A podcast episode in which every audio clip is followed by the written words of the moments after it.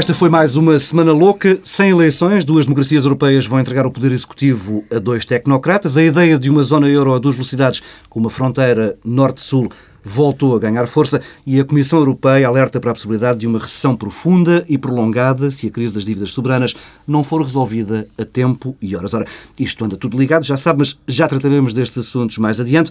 Por agora, prioridade ao debate que marcou a Semana Política em Portugal, o debate do Orçamento de Estado na Generalidade. Na Assembleia da República, o Primeiro-Ministro disse, por exemplo, que é contra uma intervenção mais alargada do BCE, sublinhando que o Banco Central Europeu não deve pagar o preço da indisciplina de certos países. Pedro Marcos Lopes, estes são tempos para que o Primeiro-Ministro decida alinhar com as preocupações alemãs em relação a uma eventual crise inflacionista?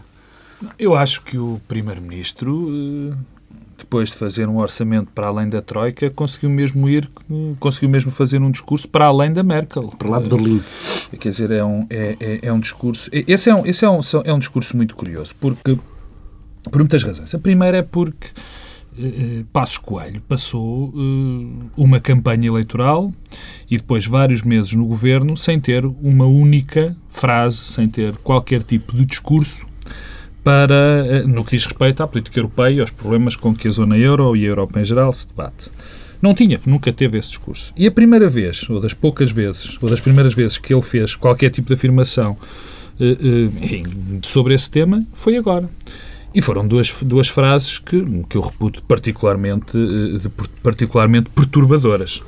Perturbadoras porque compram exatamente, exatamente o, o, o discurso da Merkel, da, da senhora Merkel. A, a, segunda frase, aquela que tu citaste, aquela que diz a intervenção do BCE não deve ser feita para garantir que os indisciplinados, indisciplinados note-se, obriguem com a inflação e com financiamento monetário o BCE a pagar o preço da indisciplina e da responsabilidade, para mim é particularmente grave. Porque o que eu retiro daqui é uma coisa extraordinariamente simples. Primeiro, o, o, o, o Primeiro-Ministro está, está sozinho enfim, dentro dos poderes instituídos em Portugal, nesta posição. Porque o Presidente da República está violentamente contra esta e, posição. Aliás, horas depois sublinhou isso. Não, disse-o na Florença e depois voltou a dizer uh, uh, numa, numa entrevista que deu, que deu à Bloomberg. Portanto, a posição do, do, do Presidente da República e de, enfim, de, de, bastiões da, da esquerda radical como o Economist, o Financial é, Times. Liguem lá a máquina de fazer notas, não é? Como, como, como David Cameron, que ao mesmo tempo ao mesmo tempo que Passos Coelho dizia isto, David Cameron dizia exatamente o contrário. E relembro que são, teoricamente, da mesma família política.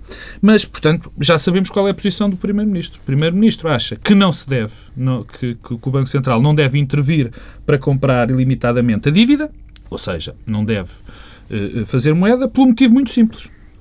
Porque isso, porque isso era perdoar aos irresponsáveis da Europa. Ora bem, um dos irresponsáveis, um dos países irresponsáveis e indisciplinados, adivinhem lá quem é, é Portugal. Portanto, o que é que o Primeiro-Ministro acredita? E concluo.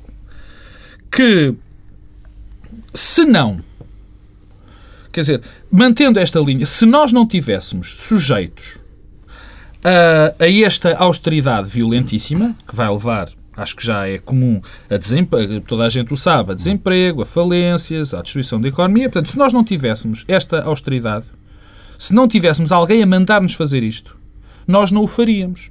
Ou seja, é uma maneira do Primeiro-Ministro se demitir de governar. Porque o Primeiro-Ministro o que nos diz é que, bom, se eu tivesse mais margem, eu não faria as reformas necessárias. Não faria. Porque voltaria a cair na irresponsabilidade e na governabilidade. Eu não preciso desse tempo, porque eu com esse tempo não ia fazer nada. Hum. O que é, o que é, na minha opinião, bastante grave em termos de afirmação. Portanto, eh, eh, Tendo esta admissão de incapacidade, o melhor mesmo para o Primeiro-Ministro, já que parece que é a única receita que ele tem, é, é, é, continuar com a receita da senhora Merkel, mas eh, sendo assim talvez fosse melhor arranjar um enviado alemão que fizesse o que ele Pedro, está a fazer. Pedro, Vendo bem é o que está a acontecer, não é? Quanto a discursos moralistas temos conversado? Não, isto significa que o governo português, o primeiro-ministro, incorporou completamente o discurso moralista sobre o problema das periferias. Eh, eu acho que isso é espantoso. Eh, vai ter, a meu ver, uma duas consequências. Bem, tem desde já uma leitura. Nós já estamos, como acontecia no Império Romano, estamos perante um governador delegado. Hum. Eh, não é propriamente um Primeiro-Ministro que está a defender os interesses portugueses, eh, porque isto é inexplicável. mas isto vai ter uma de duas consequências.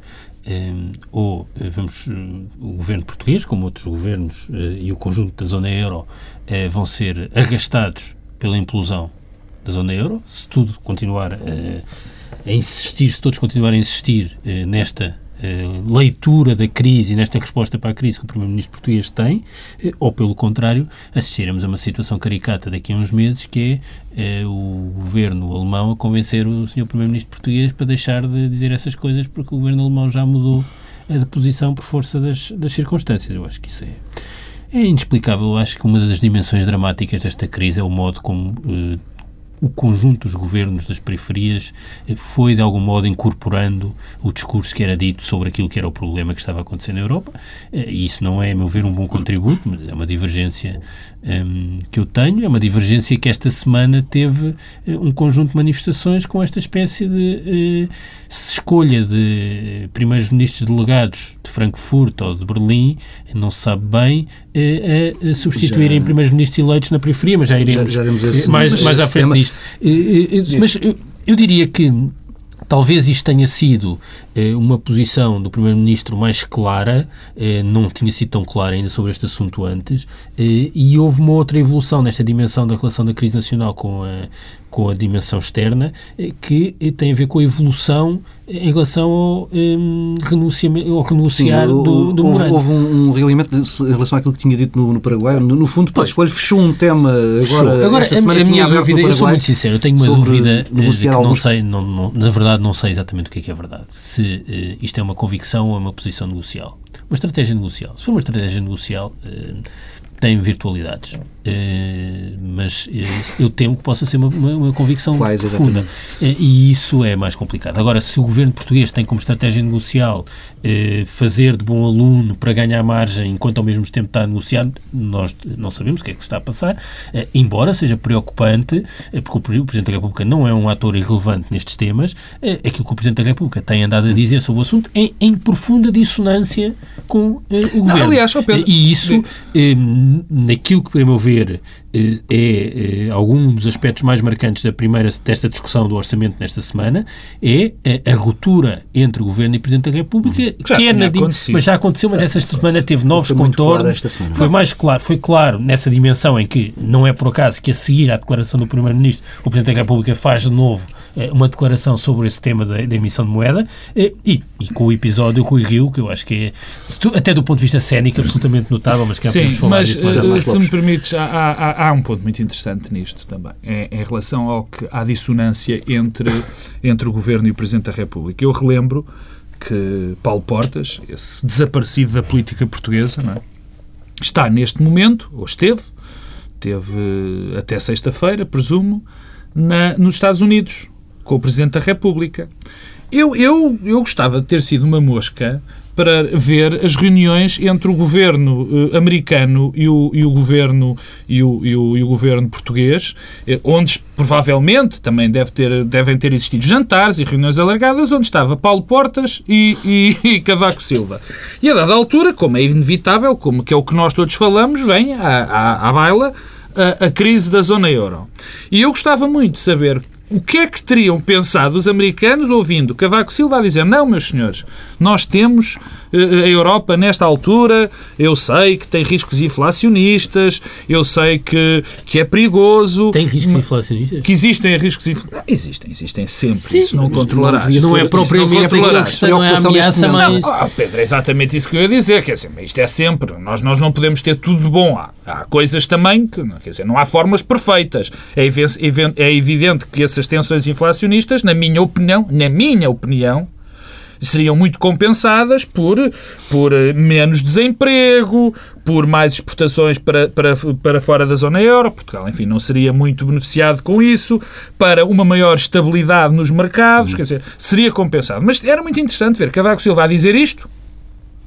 E depois alguém perguntava, oh, Sr. Ministro dos Negócios Estrangeiros, então o que é que o senhor acha disto? O que é que o Governo acha? Nós achamos que o Presidente da República está doido porque nós achamos que o Presidente da República está doido, porque nós acreditamos é na senhora Merkel e achamos que isso não funciona. Portanto, está aqui montado, em termos até da tão sabida, tão conhecida cooperação institucional, uma coisa muito interessante. Não, é que há uma coisa... Oh, oh, Eh, isto também eh, diz-nos muito sobre o modo como nós tendemos a olhar para as conflitualidades entre o Presidente da República e o Primeiro-Ministro.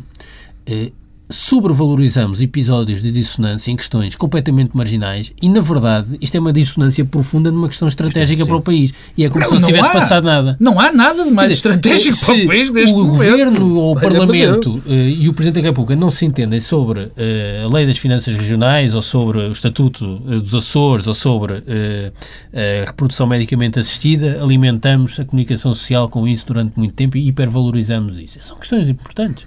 Mas comparado com ter o Presidente da República a dizer eh, que o BCE deve ser um financiador do último recurso e isso implica uma leitura específica, isso decorre de uma leitura específica sobre a crise da zona euro e ter o Primeiro-Ministro a dizer eh, que eh, emitir eh, a emissão de moeda pelo BCE eh, é eh, um incentivo eh, e uma recompensa eh, à, à, à indisciplina do Sul e que pode gerar inflação, bem, eu não me recordo de uma divergência tão profunda entre um Presidente da República e um. Primeiro-Ministro na história há. portuguesa Não há. dos últimos, provavelmente, Não desde, os primeiros presidentes civis. Provavelmente só com Ianes Só com e Ianes, Soares. desde. Ianes e Soares. é tipo, Portanto, temos aqui eh, um, um conflito eh, que é uma leitura diametralmente oposta sobre a crise da zona euro, sobre como ela deve ser soluciona- solucionada e, e- e não passa nada.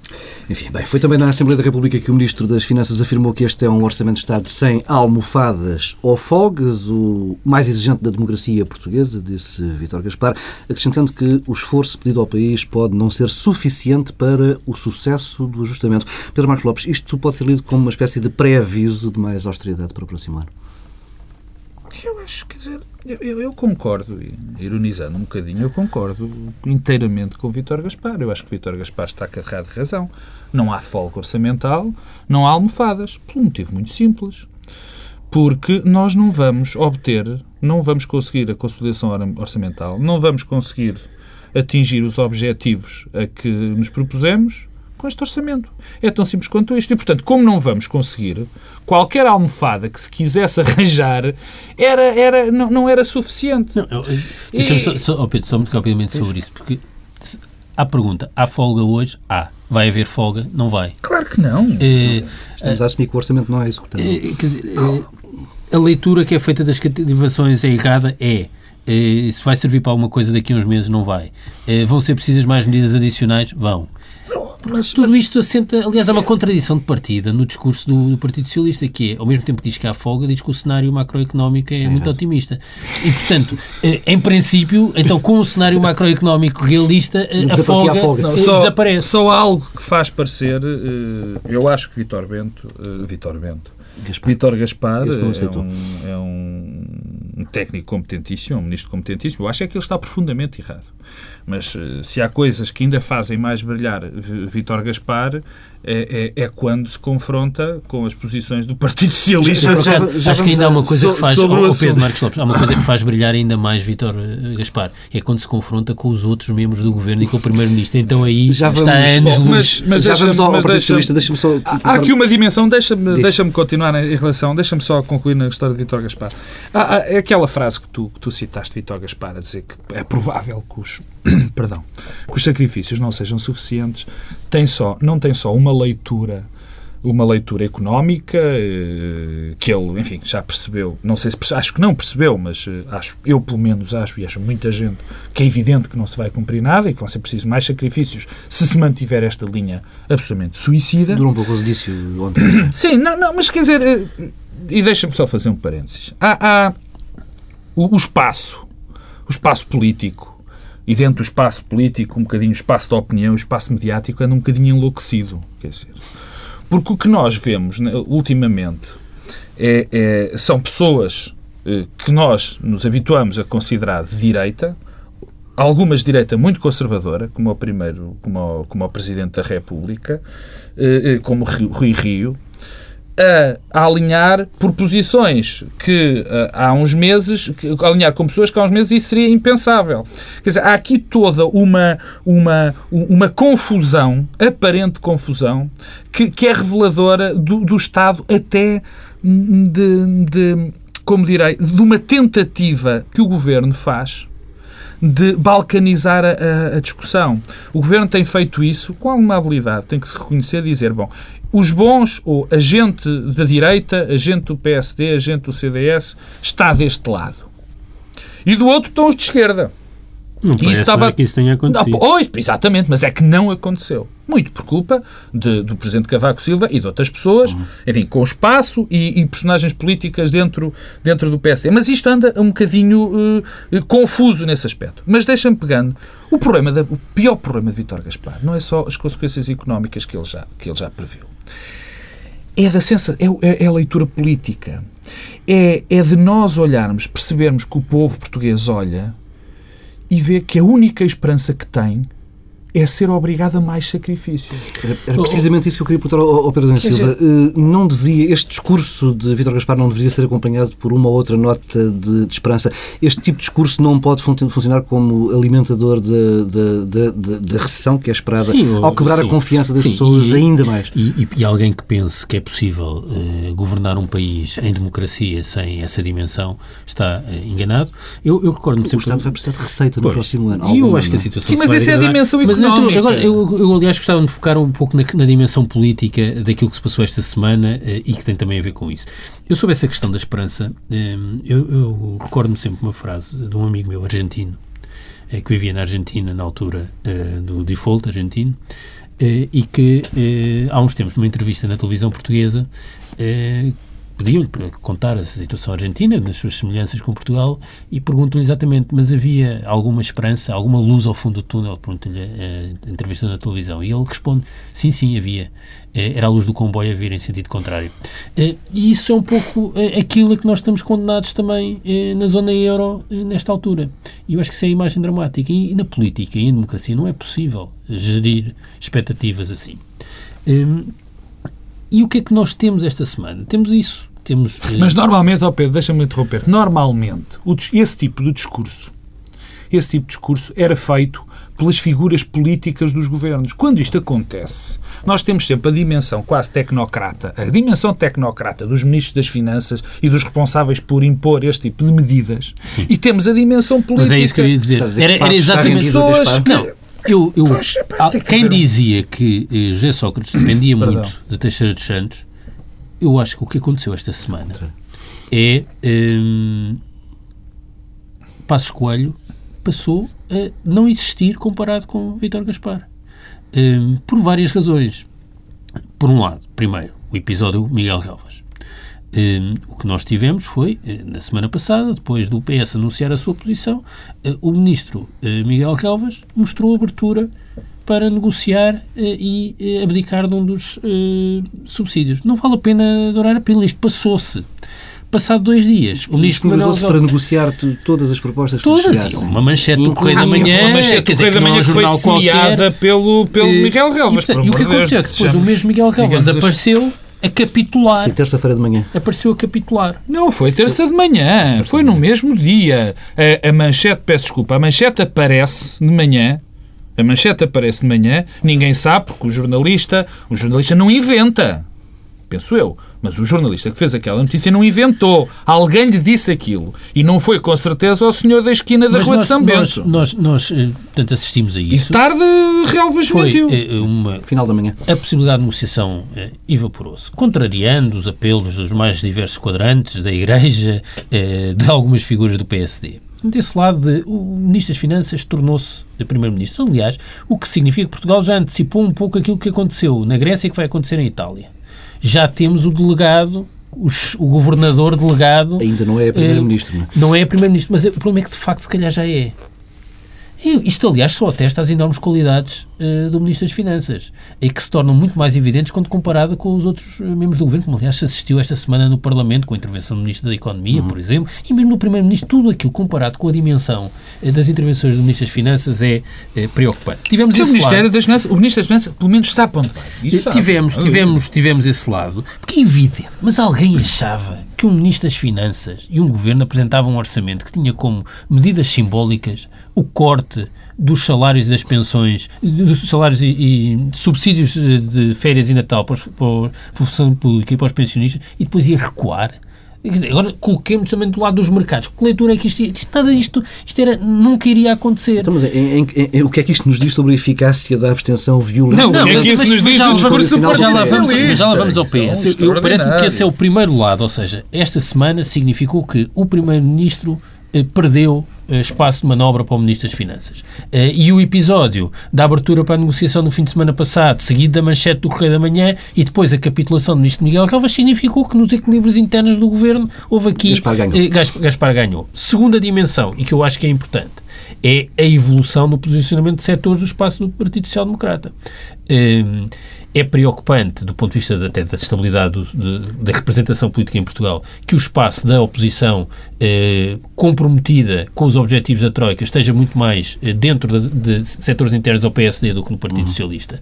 Hum, e o que aconteceu foi que depois do Presidente da República ter feito uma sucessão de intervenções e esta semana voltando à carga agora no lado do BCE, tivemos eh, Silva Peneda eh, e Rui Rio com eh, intervenções muito críticas eh, em relação ao Governo e não só críticas, como dizendo há aqui uma alternativa.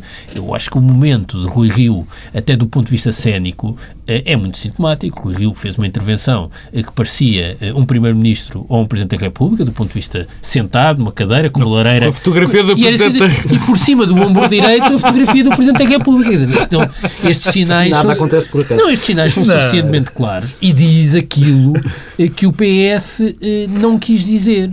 Que é, Não, muito estou- bem, Não, não quis dizer, não. Não sabe dizer. não, não, não quis dizer. Não quis Oh. dizer. Eu acho que aí é um problema de não querer dizer, que é, muito bem, funcionamos nestes, nos pressupostos do ponto de vista do déficit, da execução eh, e das folgas Mas do governo, alternativa mas a alternativa é trocar este corte por uma sobretaxa para todos. E o PS não quer dizer, porque tem eh, um receio eh, que tem algum fundamento, mas que nesta fase a meu ver, é completamente errado, que não quer aparecer como um partido que propõe mais impostos. E o, o, o que decorre, o corolário do raciocínio do Presidente da República, tal como interpretado por o Dr. Rui Rio, e bem, é que é melhor taxar mais todos do que cortar apenas a este. E, e isto tem a ver com, com o medo de aparecer como um partido que propõe mais impostos, mas há alturas em que os impostos são uma forma mais justa de distribuir os sac- sacrifícios. Olha, para tu veres como as coisas estão, para tu veres como as coisas estão, eu percebo o que Rui Rio disse e percebo que apresentou alternativas. Eh, Só que eu também penso que as alternativas que Rui Rio apresenta também, como diz o outro, não assistem ao país. Quer dizer, que o, problema de fundo está na solução encontrada, não está propriamente mais para o lado, mais para trás e mais para a frente. Quer dizer, esse para mim é que é o grande problema. Quando nós já sabemos que não vai acontecer, não vai haver consolidação orçamental, a mim pouco me importa se é desta ou daquela forma. Quer dizer, mas, mas enfim, mas passemos ao seguinte. Há duas coisas que o Pedro disse com, com- com as quais eh, eu não concordo. Primeiro, eu nunca nunca imaginei que relvas e que aqueles discursos do cortar o subsídio, deixar de cortar o subsídio, fossem a sério. Nunca.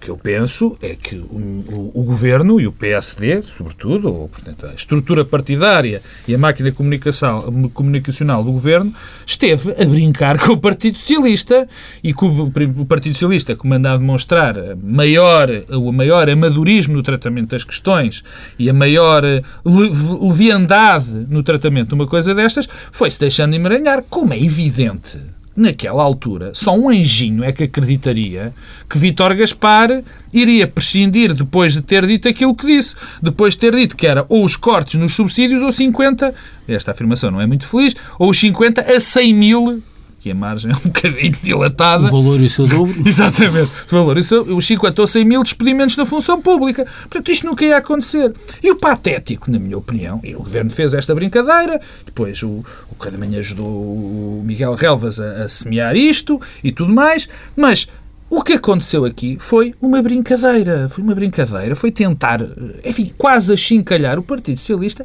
que alegremente se deixa achincalhar. Aliás, o comportamento do Partido Socialista esta semana é das coisas mais patéticas que possam existir. E aproxima-se agora também, porque nós, nós agora vivemos uma situação curiosa. Não é que já não tenha acontecido, mas curiosa. Temos o PSD, com vozes dissonantes, profundamente dissonantes, personificadas por Cavaco Silva, que nunca deixou de ser, não é? E Rui Rio. E Pacheco outros. Pereira. Pacheco Pereira e outros. Mas- Silva Peneda. Sim, mas Pacheco Pereira está sempre contra, portanto não conta muito. Não, e Silva Peneda, estava a favor. Sim, durante um ano. Ah, na história do PSD é curto. No- e o Silva Peneda, e esse muito importante, que o, o- documento do Conselho, do, do Conselho é violentíssimo. Portanto, está aqui esta gente. E depois no PS, coisa ainda é mais extraordinária. Eu ouvi coisas neste, neste, neste discussão. Eu ouvi o deputado João Galamba a dizer assim: Este orçamento é como jogar à roleta russa com as balas todas no revólver. Logo, vamos votar contra. Este orçamento é um depois de- suicídio. Mas isto não foi só o deputado João Galamba que disse. 18% de declarações de voto. António. José Seguro também o disse. E então, qual é a conclusão lógica disto? Abstenção. Violenta. Pedro, Pedro Silva, esta abstenção vai ser violenta para o Partido Socialista.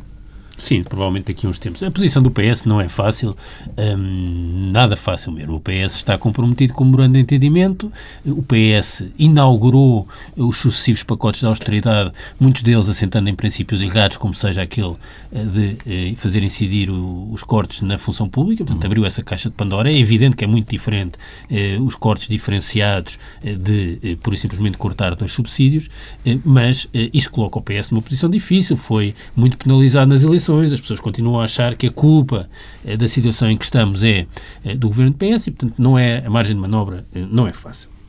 Pior é que o PS tinha várias alternativas e tentou eh, um- escolheu um caminho que é uma combinação eh, da parte má de todas as possibilidades.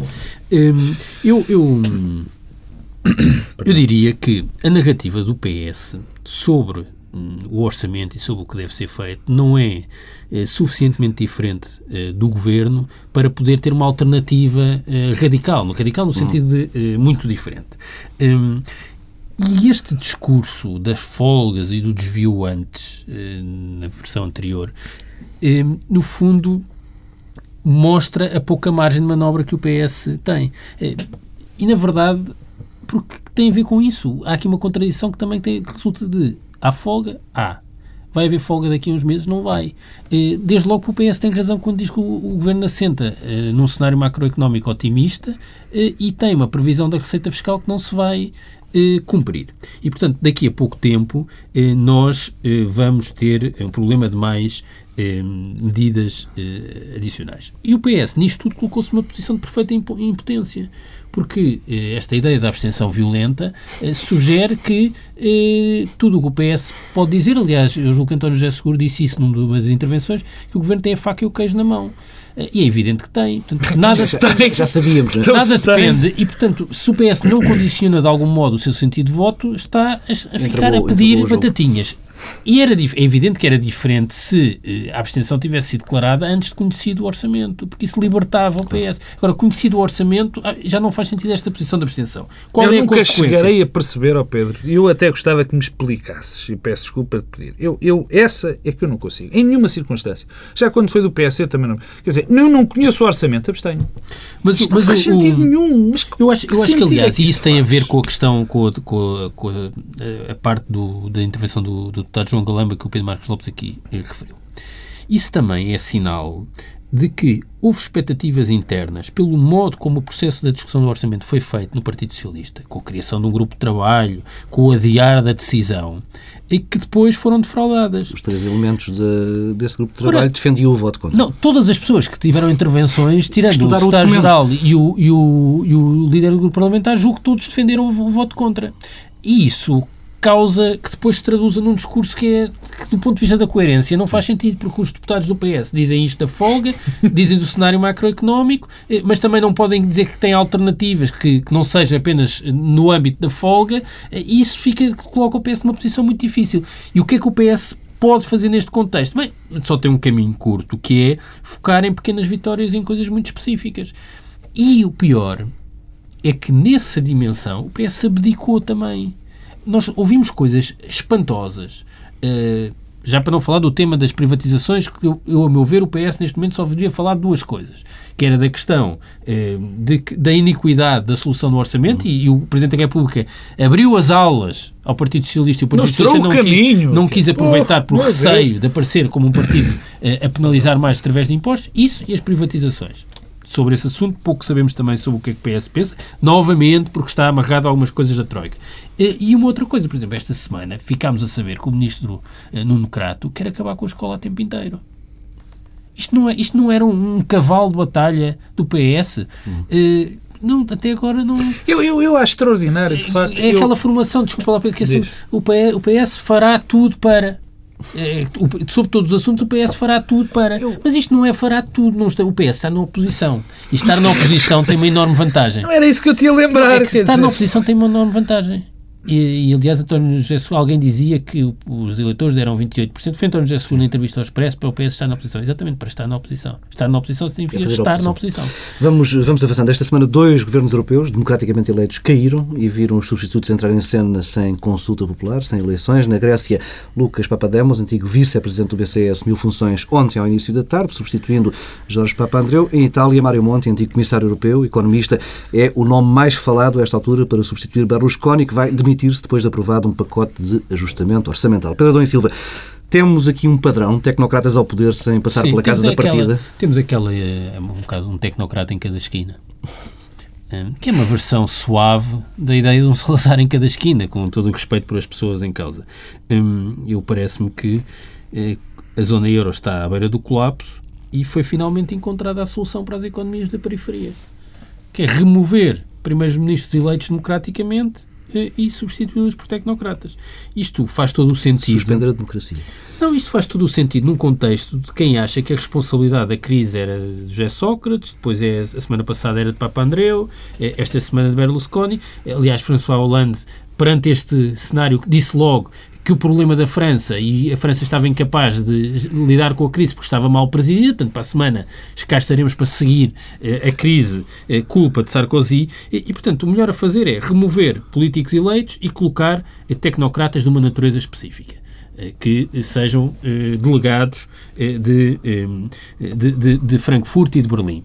Aliás, o senhor Jürgen Stark que é, eh, até, era até pouco tempo o representante do governo alemão eh, na administração do BCE, que se demitiu, demitiu, discordando desta deriva perigosíssima de intervenção eh, nos mercados do BCE, eh, disse a crise eh, da dívida soberana está-se a tornar numa, transformar numa crise de lideranças eh, nos países da Europa do Sul eu parece-me que há quem esteja mesmo convencido que isto é um problema daqueles primeiros ministros, em particular das hum. lideranças. Não é. O problema é muito mais estrutural e esta questão dos tecnocratas não vai resolver eh, problema eh, nenhum. Eh, e eh, isto vai ter uma evolução. Nós podemos antecipar os próximos passos. Primeiro, Governo de Salvação Nacional. Por exemplo, o Dr. António Barreto ainda ontem já apareceu a dizer que Portugal precisava de um governo de salvação nacional. Nós podemos, podemos antecipar quantos meses é que vão faltar até haver um apelo, um clamor generalizado em Portugal para haver um governo de salvação nacional. Mais. Mais alargado. A questão é saber se esse governo de salvação nacional vai ser presidido ainda por Dr. Passos Escolho ou se vai haver um clamor para haver um tecnocrata. A minha dúvida é se o tecnocrata vai ser o Dr. Vitor Gaspar ou alguém de fora. O Dr. Vitor Gaspar tem uma vantagem, tem um perfil semelhante eh, ao, ao de Papademos e é alguém que agrada certamente ao centro. Ao centro no sentido de centro de poder. Eh, e, portanto, isto... isto isto é um erro por diversas razões. Eh, é evidente que Sócrates, Papandreou, Berlusconi, Sarkozy, Zapatero cometeram imensos erros na governação, como é normal. Erros, aliás, de natureza muito diferente e de, escala muito diferente. Mas eu acho que é um enorme erro eh, nós acharmos que isto, eh, o problema que enfrentamos na periferia é de natureza política, que é, o, é aquilo que resulta de, de, desta leitura, eh, e que... E é um problema de origem política, não, não é não, política não, nacional. Não, não, é de origem política não, no sentido nacional, e que é imputável uma incapacidade de primeiros ministros eleitos democraticamente em governarem. O problema é que isto é serve para ocultar a dimensão sistémica da crise da zona euro eh, e serve para que possamos eh, perseguir numa ficção eh, que é a responsabilização da, da, da situação por facto vivemos em democracias. E em democracias é impossível levar a cabo pacotes como aqueles que estão a ser, foram exigidos à Grécia e aquilo que está a ser feito em Portugal. É impossível. Portanto, Segunda, podemos suspender a democracia como alternativa. Segunda ou terça-feira, já não me recordo, estava estava na altura a passar o, o debate entre Rajoy e Rubalcaba uhum. para as eleições e, e há um, um, amigo meu que é jornalista do, do, do, Diário Económico, Francisco Teixeira, que escreveu uma coisa uh, num blog ou olha, já numa rede social, já não me recordo, dizendo assim acabei de fechar os olhos e se estivessem a falar outra língua, eu pensava que isto era o debate entre Passos Coelho e José Sócrates. E de facto tem razão, quer dizer. Isto para dizer o quê? Para dizer que, que, que a, a, discussão política está completamente contaminada está em circuito fechado neste momento da Europa. Quer dizer, há um conjunto de países, e não só um conjunto de países, o próprio diretório Merkel, uh, Merkel, Merkel Sarkozy, que está a conseguir convencer esses países, esses países da, da periferia que cada vez é mais alargada, porque agora já é a Itália, a Itália não é propriamente periferia, a Itália é a oitava potência, a oitava economia do mundo e o terceiro maior comprador de bonds da, de, do mundo também. Bom, convencer... É o sul, é um problema moral. É convencer, não que a Irlanda é o norte, Pedro. Não, mas, é, mas o que tem sido feito é, é exatamente um, um esforço de Mas o que acontece, há esta percepção... Resta saber se a França faz esta... parte do sul ou não, essa claro, é a dúvida. Bem, ontem já caiu, já caiu muito o rating ontem da, da, da França, por exemplo, e, já está... Já... Itália, Itália comprou, e atenção, comprou, eh, aliás, colocou dívida no mercado esta semana a valores que Portugal nunca, nunca. colocou, e atenção, acima de 6%. E, atenção, e montantes, quer dizer, quantidade... E atenção que há um clamor já europeu, ou em uma certa Europa, em relação às medidas de austeridade que a França tem que impor. É? Algumas delas já fez. Algumas, mas agora é pior. Bom, mas o que eu estava a dizer, o que tem a ver, ah, continuamos com esta retórica. Continuamos com a retórica de que estes senhores são os mausões, de que fizer, de cometeram muitos erros, e cometeram, o Pedro Adão e Silva tem completa razão nisso, eh, eh, de origem diferente, mas cometeram muitos erros, e, portanto, agora, não é terem de ser penalizados. É achar-se, eu, eu acho que, que essa história do discurso moralista não é bem verdade. Eu acho é que, se, que há uma, uma, uma, uma convicção de que a fogueira da austeridade nos vai livrar purificar. todos, nos vai purificar.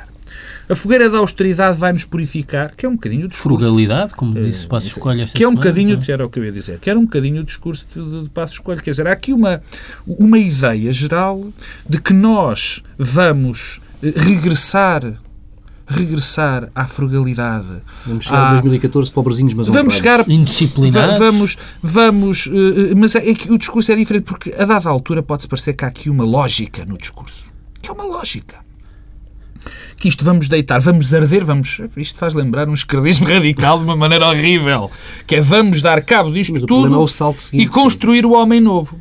E portanto, agora, para a construção do homem novo, de antes tínhamos uns generais depois passamos a uns tipos muito bem ideologizados, digamos assim. E agora estamos na fase dos tecnocratas. E são esses tecnocratas que vão que vão purificar, não vão purificar nada. Porque daqui a bocadinho estes tecnocratas não vão resolver rigorosamente Porque... nada não vou resolver A democracia vai entrar pelas portas da traseira claro, sempre. Claro, o, Paulo Tavares, só para não, terminar. Não, o problema não, o problema, desculpa, Pedro, deixa-me só, que tu disseste agora a democracia entra pelas portas da traseira. O problema é outro. O problema é se as ditaduras pois, entram eu, sim, pelas portas da é um traseira. Cenário... E esse é um cenário muito mais viável se por acaso, se por acaso o euro se desagrega e a Europa se desagrega atrás, é esse um cenário que nós temos muito bem. Mas há uma coisa está, está, está a afastar em há uma coisa, Não, não está. Eu acho que há uma coisa que nós nos devemos convencer e que tem a ver também com a sobressaria com que muitas vezes fala das greves, eh, do desemprego, das pessoas que protestam, eh, que é não vai ser possível garantidamente resolver os problemas da Europa fazendo ao mesmo tempo uma penalização moral e material falando de indisciplinados e coisas do género, eh, dos cidadãos, libertando os governos do controle democrático, é isso que está a acontecer com as violações grosseiras à Constituição, que todos toleramos eh, ao mesmo tempo, e afastando os cidadãos do processo de decisão. É isso que está em causa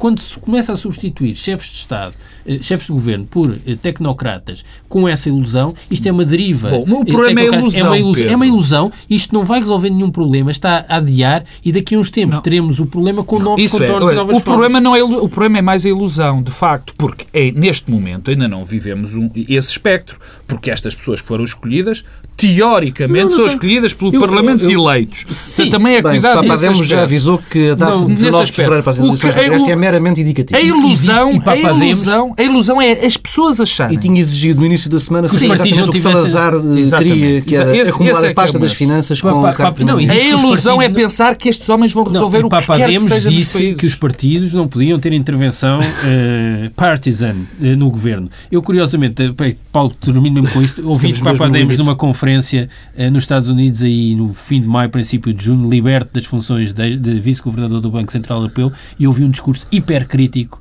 eh, da gestão eh, da crise pela zona euro eh, e do que estava a ser exigido à Algo Grécia. Mudou. E, portanto, no fundo, eu espero que o primeiro-ministro grego seja o Papademos que eu ouvi e não alguém que voltou a funcionar como governador do lugar. E mais uma semana a voar sobre o ninho de cucos. É? Mensagem de esperança no final deste bloco central, acompanhada por algum cenário apocalíptico. Começamos na próxima semana, à mesma hora.